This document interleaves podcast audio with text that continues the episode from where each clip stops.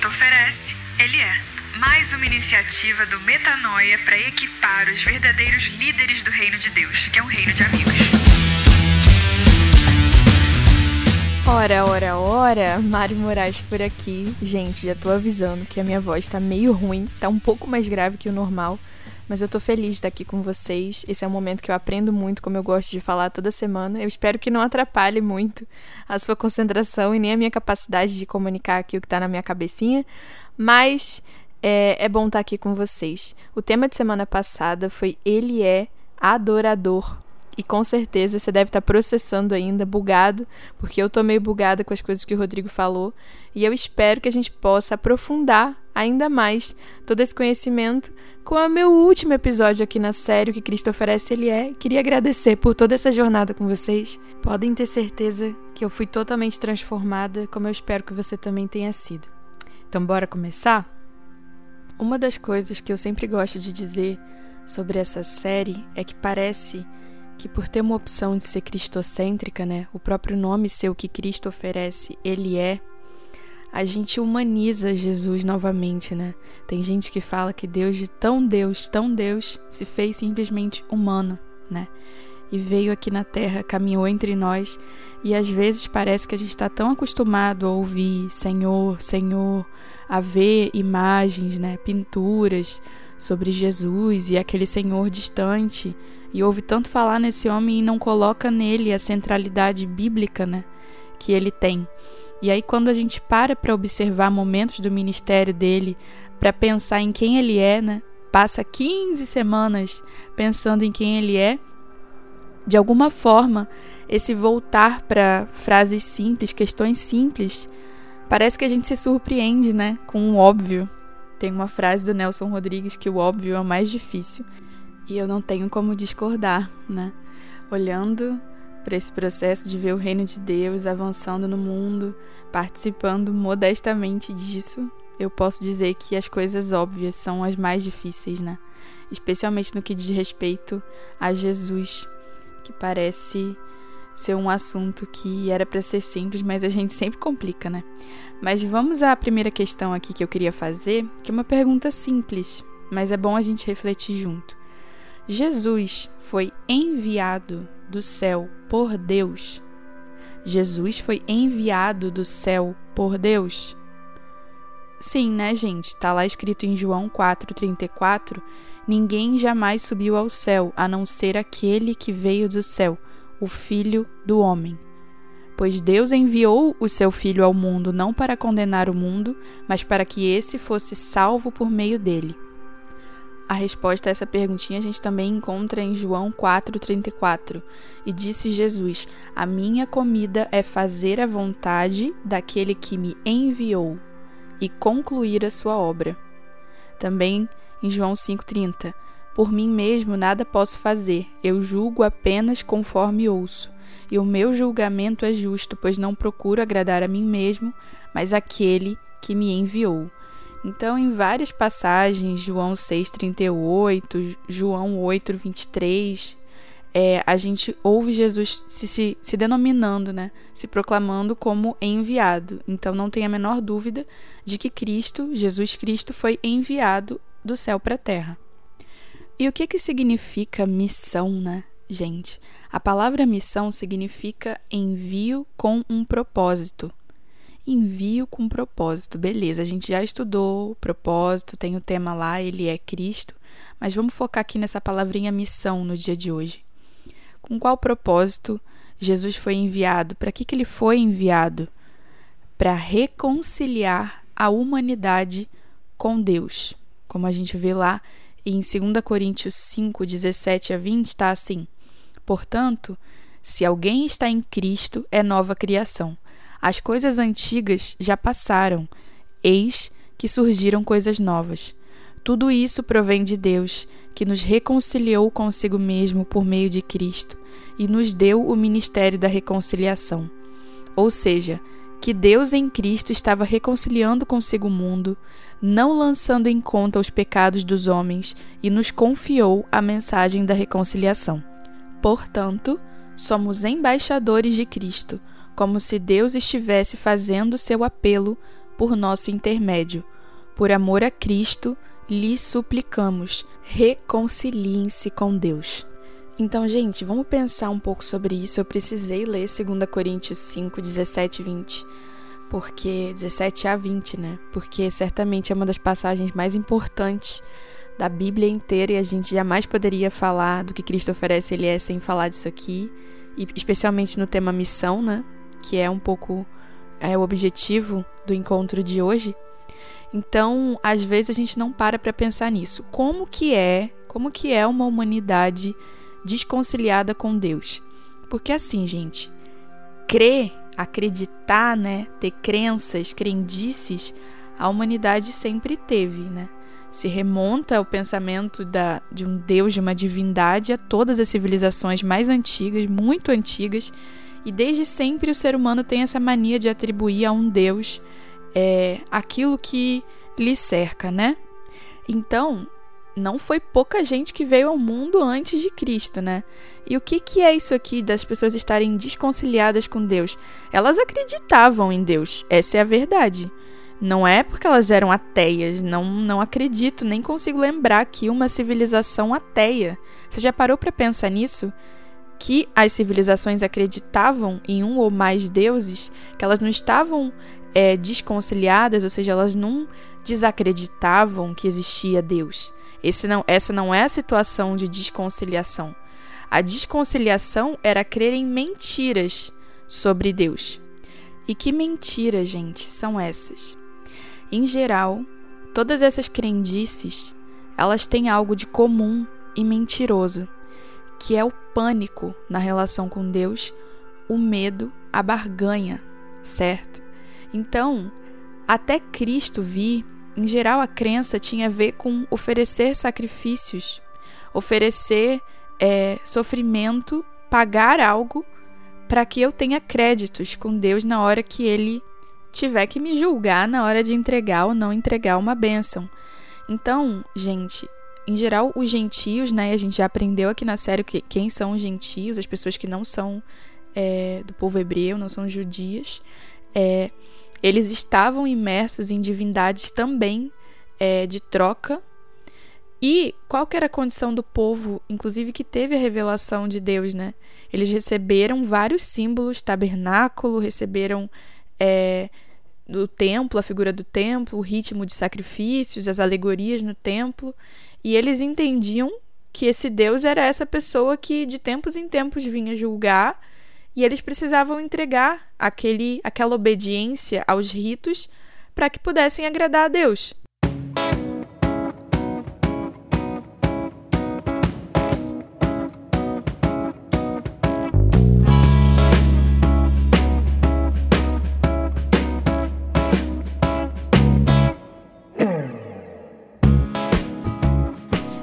Gosta né, do estudo do simbólico bíblico sabe que todo aquele processo de revelação de símbolos, né, mais profundo, que se deu principalmente ali com Moisés no Egito, a primeira Páscoa, as ervas amargas, o comer de pé, o atravessar o mar, como o batismo, os 40 anos, tudo isso, gente, o templo, o lugar santíssimo, o cordeiro, o bode, tudo isso fala, né, de um grande conflito e remete aos símbolos que diriam que Jesus era o Messias. Então, é como se esse povo tivesse sido encarregado de, por todo o Velho Testamento, guardar os simbolismos, guardar é, os códigos que provariam para a humanidade que Jesus é o Messias, porque veio respondendo e concretizando todos os pequenos símbolos. E aí, o que acontece? Olha que interessante, né, gente? O homem foi enviado pelo céu, o próprio Deus vem, anda sobre a terra, dá uma causada ali no começo, começa a fazer uns pequenos milagres, e no momento que ele é chamado a se pronunciar, né, no momento que ele decide se pronunciar, como ele se prepara para esse pronunciamento? Como é a primeira manifestação de Jesus de explicar publicamente o que ele está fazendo, gente? Ele buga todo mundo com o Sermão do Monte. Você parou para pensar nisso que não é à toa que o Sermão do Monte é o primeiro sermão dele? é uma resposta, gente, a milênios de barganha, a milênios de servidão. Quando ele resolve dizer a que veio, o que, que ele fala? Ele vai dizer assim: Eu vim explicar o sentido da lei, né? E vai dizer: Olha, vocês ouviram, não mate. Quem matar será julgado. Mas qualquer um que odiar o seu irmão também será julgado da mesma maneira. Vocês estavam aí ocupados mandando oferta e tal, levando no templo, mas eu tô te avisando que se você estiver oferecendo no altar a sua oferta a Deus e lembrar que o seu irmão tem alguma queixa contra você, deixe a sua oferta ali na hora, na frente do altar e vai fazer as pazes com seu irmão. Vocês ouviram que adultério, né? Adultério, no caso, é ter relações com uma pessoa que viole, enfim, o casamento. Mas eu tô te falando que se você pensar promiscuamente numa mulher, isso já é adultério. E ele fala pesado: Eu afirmo a vocês que só entrarão no reino do céu se forem mais fiéis em fazer a vontade de Deus do que os mestres da lei e os fariseus. Em algumas traduções, que a nossa justiça exceda em muito a justiça dos fariseus. Então, gente, lá em Mateus 5 você vai ver com mais calma tudo que eu tô falando. Vocês raciocinaram isso? Que a primeira palavra de Jesus publicamente foi dizer: Olha, vocês estavam lidando com a lei do jeito X, eu vim para que vocês excedam em justiça. Então, ele pega todas essas condutas é, mecânicas que a gente traz para nossa religiosidade, né? Para nossa conexão com Deus, das nossas obrigações é, rotineiras e fala: olha, o sentido disso tudo, de todo o trabalho que você tem entregado para Deus, está no olhar que você entrega para o seu irmão. A gente viu aqui na série que Cristo oferece, ele é que Deus não pode ser servido por mãos de homens, né? Então, nós não somos servos de Deus, nós somos servos dos irmãos. Ele não pode, ele não pode estar nessa posição de carência a Deus, né, de como quem precisa que a gente faça alguma coisa. Mas ele escolheu que a gente fizesse a ele fazendo aos seus pequeninos. E é por isso que a justiça do reino excede em muito a justiça dos fariseus, porque você servia uma ideia é muito mais cômodo do que você estar sujeito aos riscos físicos, emocionais, ao tempo que você gasta, à dor que você pode sentir é, lidando com pessoas, né? olhando seus espelhos nas pessoas, sentindo, enfim, os confrontos que vêm das relações.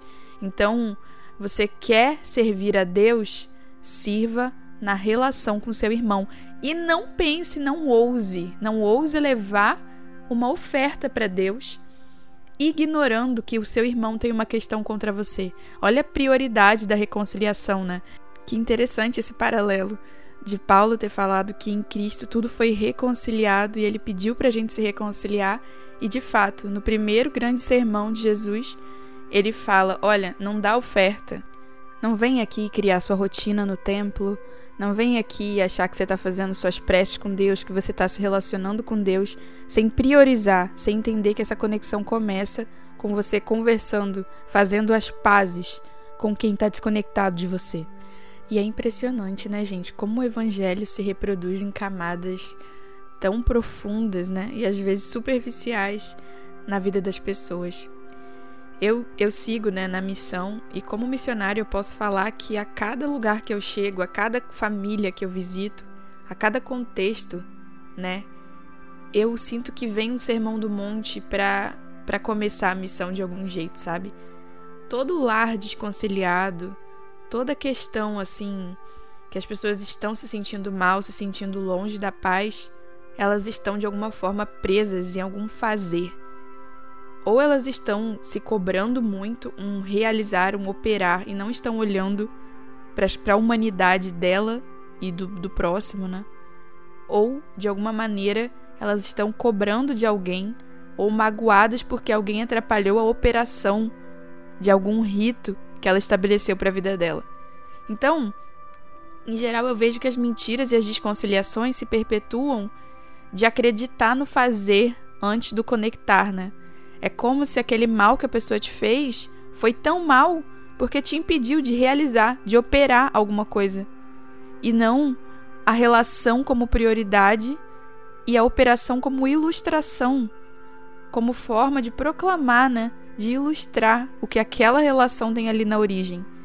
Então, gente, as pessoas estão perdidas e desconciliadas, e a humanidade estava desconciliada enquanto ela viveu na era do fazer e não do ser. E a reconciliação começa entendendo que somos um e por isso podemos proclamar grandes coisas no mundo físico.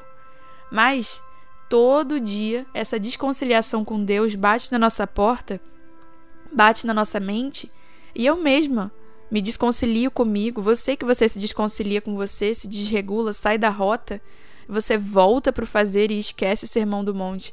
Você esquece que tudo começa na tua relação com alguém, na tua relação com uma pessoa, para depois frutificar alguma performance física, algum resultado material, né?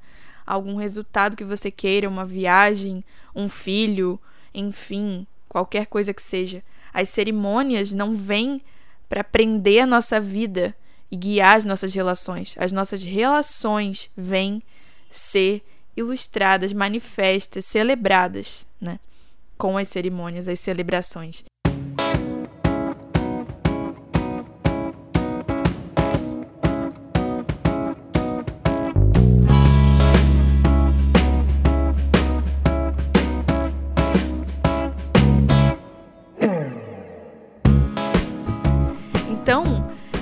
Existem pequenas coisas no nosso dia a dia, gente, que eram para manifestar as relações e a gente transforma isso no centro de tudo. Quantas vezes na nossa casa, na pandemia, a gente pode ver isso? Era, gente, para a cozinha de casa ser o lugar que, se, que onde a gente celebra a relação que nós temos, mas parece que as relações precisam estar submetidas à rotina da cozinha. Parece que nós servimos a casa vocês percebem que até nisso, nessa pequena coisa do dia a dia, o sermão se aplica? Olha, você ouviu que é para sua casa tá perfeita, tá em ordem, e aí você transforma, né, todo mundo na casa em servos desse templo que você criou para o seu Deus, né, doméstico, e as relações começam a ser medidas em quem faz e quem deixa de fazer as coisas em casa. E aí você esquece que a sua casa é um espelho das relações que você constrói, que Deus te deu de intimidade dentro desse lar, sabe? E aí, a nível macro, a gente vai subindo, a gente pode ir para o ambiente empresarial, a gente pode ir para o ambiente de igreja. E aí a gente percebe que nessa era, principalmente, onde a gente precisa fotografar as coisas e trazer imagens de rituais do que seria uma boa vida, né? As viagens, os cartões postais, enfim, a gente olha nas redes sociais a necessidade de você dar uma imagem, dar um rito, dar uma forma física para a obediência daquilo que seria prosperidade, plenitude, paz. E aí a gente se pega fazendo passeios para que tenha o que falar na rede social. Então, gente, essa inversão, essa troca de ordem das coisas é desconciliação, é a bagunça, sabe? Sabe quando o contador vai fazer a reconciliação bancária? É quando tá tudo um caos, meu. A gente precisa colocar as coisas no, no lugar. E não é porque. Pense bem aquilo, que eu tô te falando. Não é porque as coisas que estão ali são erradas. Não. Não é que, que Satanás inventou algo diferente e colocou junto. Não, ele mudou a ordem daquilo que é bom, daquilo que é, que é justo, que Deus estabeleceu. Então a reconciliação não vem para tirar elementos, ela vem para organizar, colocar em ordem. Ela vem colocar a relação antes da operação. Esse foi o primeiro primeiro pronunciamento de Jesus no ministério dele. Ele não estava falando só para aquela humanidadezinha ali, aquele pedacinho que estava sentado ouvindo no monte. Não. Ele estava falando para todas as eras. Olha, por todo esse tempo, vocês criam num Deus que coloca a operação antes das pessoas. E eu tô te falando que a responsabilidade de amar é sua. E a partir da sua responsabilidade com o amor que governe o seu coração, aí você pode inventar o que você quiser. Pode cantar, pode adorar, pode louvar, pode ofertar, pode organizar o que você quiser, pode fazer a casa mais linda do mundo, pode prosperar, pode inventar o que você quiser. Mas primeiro, primeiro eu quero conexão. Entende? E como, né, gente? Como fazer isso né, de uma forma mais prática. Paulo falou: em Cristo estão reconciliadas todas as coisas. E é Esse o ministério, né, que a gente tem. Então, como que em Cristo estão reconciliadas todas as coisas? A gente tem oportunidade de compreender isso de forma mais profunda quando a gente lembra que a gente sempre fala por aqui que Cristo é o sobrenome da nossa família, né? Quando você entende que vo quem você é, que você é filho do Deus vivo e você está lidando com o filho do Deus vivo, seja lá o que está mal entendido, seja lá o que parece que não vai dar certo, que não deu certo, tudo já deu certo antes da fundação do mundo, de modo que qualquer desconexão entre pessoas é a ignorância desse fato. É a ignorância. Tem alguém ali esquecendo que está falando de filho para filho de Deus.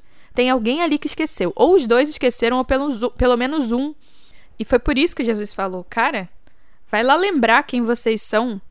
Porque esse é o princípio. Antes de fazer qualquer coisa aqui para mim, vai lá lembrar quem vocês são. Vai ver se, se a pessoa consegue, é, pelo menos organizar a cabeça dela já que isso é prioridade, né? Então, gente, se Cristo é o sobrenome da nossa família e nós somos filhos de Deus e só Deus é criador, tudo que existe entre o céu e a terra foi criado por Deus e de alguma forma existe uma destinação que só um Cristo daria para isso. Então é por isso que a gente fala que em Cristo tudo está reconciliado, em Cristo, na nossa identidade, aplicando o nosso propósito de filhos de Deus, tudo recebe paz na hora. E é impressionante que quando você crê primeiro em quem nós somos e, portanto, quem né, o seu irmão é, a pessoa que está na sua frente é, tudo flui mais. É impressionante, né? Vocês já pararam para pensar como é chato alguém tentar te explicar alguma coisa duvidando de quem você é, tipo, pensando que você não consegue, você não entende, você não quer entender. Vocês já testaram isso com criança?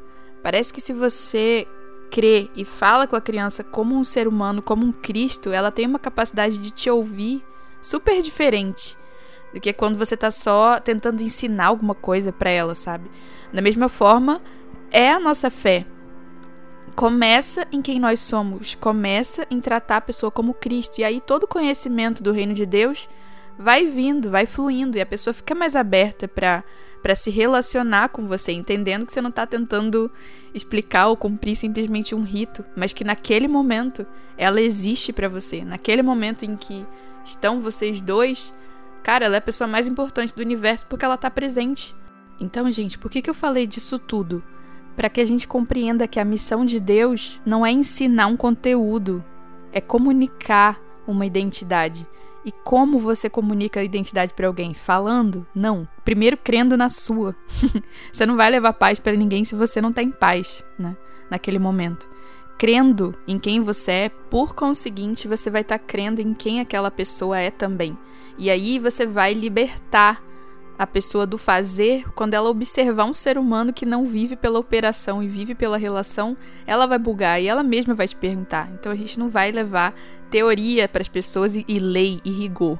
A gente vai comunicar a paz de viver na identidade de Cristo, porque é em Cristo que a gente reconcilia tudo. É em, se você sabe quem você é, você vai saber lidar com qualquer coisa entre o céu e a terra, como filho de Deus. E é um processo natural, né? De misericórdia quando você encontra alguém preso no fazer. Como eu disse, a gente vê lá em Filipenses 1:6, está escrito assim: "Estou convencido de que aquele que começou a boa obra em vocês vai completá-la até o dia de Cristo Jesus. Aquele que começou vai completá-la." O que faz a gente pensar numa frase muito interessante que eu gosto muito, que é assim: "Não é a igreja de Deus que tem uma missão, mas o Deus da missão que tem uma igreja." Quem testifica no coração que somos filhos de Deus. É o próprio Espírito Santo, gente. O Espírito Santo, nem que ele use pedras, como a gente vê na Bíblia, ele vai completar essa missão. Ninguém, eu pelo menos ninguém que eu conheço sério fazendo missão, pega um avião e vai para algum lugar ou, ou simplesmente atua no seu bairro se achando necessário, urgente como pessoa para que alguém seja salvo ou não seja salvo. A revelação é um poder do Espírito, é um compromisso de Deus com seus filhos mas a gente ama participar disso. Principalmente porque quando a gente está distraído, a gente tende a se reescravizar pelo fazer também. E parece que enquanto a gente está ali comunicando, ocupado, comprometido com os nossos irmãos, a gente tende a também ser mais coerentes com aquilo que a gente acredita e viver uma vida é, mais alinhada com o amado das nossas almas, né? Então não pense nesse Deus que está aí pedindo esmola para você ajudar ele a resolver o problema. Não. Ele é o Deus da missão e ele tem uma igreja que o representa. Não é você que é a igreja de Deus e tem que fazer novamente, né? Tem que fazer, tem uma missão. Entendeu? A inversão de novo diabólica. E fica a questão de todo episódio, né? Se Cristo é enviado dos céus, ele é missão, ele nos oferece, Jesus nos oferece participar da mesma missão que ele,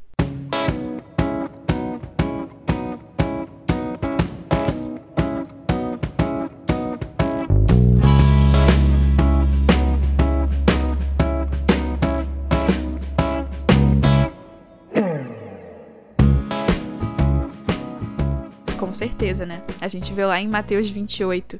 Jesus aproximou-se deles e disse: Foi-me dada toda a autoridade no céu e na terra. Portanto, vão e façam discípulos de todas as nações, batizando-os em nome do Pai, do Filho e do Espírito Santo, ensinando-os a obedecer a tudo que eu lhes ordenei. E eu estarei com vocês até o fim dos tempos. Percebam aqui que Jesus falou fazer discípulos, sabe por quê, gente? Eu gosto sempre de lembrar isso. Se fosse para a gente ter uma, uma regrinha certa, uma teoria certa, Jesus não precisava ter orientado ou discipulado nem gastado três anos da vida dele com homens simples que o trairiam e partiriam seu coração. Ele teria feito, né, como eu gosto de fazer, um PowerPoint colocado no céu lá: Satanás está enganando vocês, vocês têm que obedecer do jeito tal, tal, tal. Não, gente ele falou que o evangelho é para ser comunicado a partir de relação. É só comendo com você, repartindo a vida com você, que alguém vai poder sentir essa paz e ver que você não vive pelo fazer e ver a paz de ser. Entende? Então o evangelho não pode ser explicado, ele precisa ser comunicado através de uma relação. Por isso que a gente gasta tempo com gente. Por isso que esse podcast existe, né? Porque no offline a nossa vida é sofrer, quebrar cara, aprender com gente também e ter o que falar aqui para vocês, né? E eu queria já ir encaminhando aqui o episódio para o fim, falando das dimensões da reconciliação, né? A gente já falou um pouquinho da reconciliação com o irmão, uns com os outros, né? Pessoa com pessoa, lá em Mateus 5, 23. Existe uma outra dimensão também muito importante hoje em dia, principalmente está em voga essa questão do autoconhecimento e tal, que é a reconciliação consigo mesmo, né? A gente vê lá em Colossenses 1, 21 a 23, que antes vocês estavam separados de Deus e em suas mentes eram inimigos por causa do mau procedimento de vocês. Procedimento mal, né? Olha que incrível. Mas agora ele os reconciliou pelo corpo de Cristo mediante a morte, para apresentá-los diante dele santos, inculpáveis e livres de qualquer acusação. Leves, né, gente? Livres de qualquer acusação. Então, antes as nossas mentes em relação a nós mesmos, né, estava totalmente entregue a pensamentos tóxicos sobre nós, opostos ao que Deus diz sobre nós. E cara, aqui mesmo eu quero dizer como que é importante a gente afirmar a identidade dos irmãos, cara. Como é importante você falar para alguém algo. Eu mesma, mesmo na, na comunhão que eu tenho, assim, que eu busco ter com Deus, Parece que a autoafirmação de identidade não faz 10% de sentido comparada a quando um irmão vem testificar alguma coisa, vem falar alguma coisa, sabe? Então, reconciliar as pessoas com elas mesmas é algo que que passa muito por ter assumir essa responsabilidade de lembrar a identidade e afirmar quem as pessoas são, sabe? E finalizando aqui as dimensões da reconciliação, a gente falou da reconciliação com o próximo, falou agora um pouquinho da reconciliação com a gente mesmo, lembrar quem nós somos em Cristo. Tem a reconciliação com Deus, né, que também falamos lá em cima, em 2 Coríntios 5,17, que Paulo fala que Cristo, como se ele suplicasse, né, reconciliem-se com Deus. E aí a gente para para pensar que também, no fim das contas, as três dimensões são reconciliações com Deus, né? Porque se eu sou filho de Deus, membro da família de Deus, e o meu irmão também é filho de Deus, é Deus nele, Deus em mim e o Deus acima de todos. Então, no fim das contas, toda reconciliação parte de uma mentira sobre quem Deus é, não é verdade? Parte da crença em um Deus que prefere pessoas que façam e operem e performem do que sintam e transformem a partir da relação. Então, gente, a gente aprendeu hoje que Cristo é reconciliação e ele nos oferece esse ministério, nos confiou a mensagem da reconciliação. Ele encarnou, ele foi enviado por Deus. E se ele também veio aqui, se fez carne, tendo início na palavra do próprio Deus que o criou, você também, você foi chamado para esse tempo. Você não está aqui à toa. Existe uma uma versão de você em toda a história do universo, com esse pai, com essa mãe, com essas dores, com essas características, com esses dons. E você, assim como ele, é chamado a se esvaziar de si, se fazer servo dos irmãos.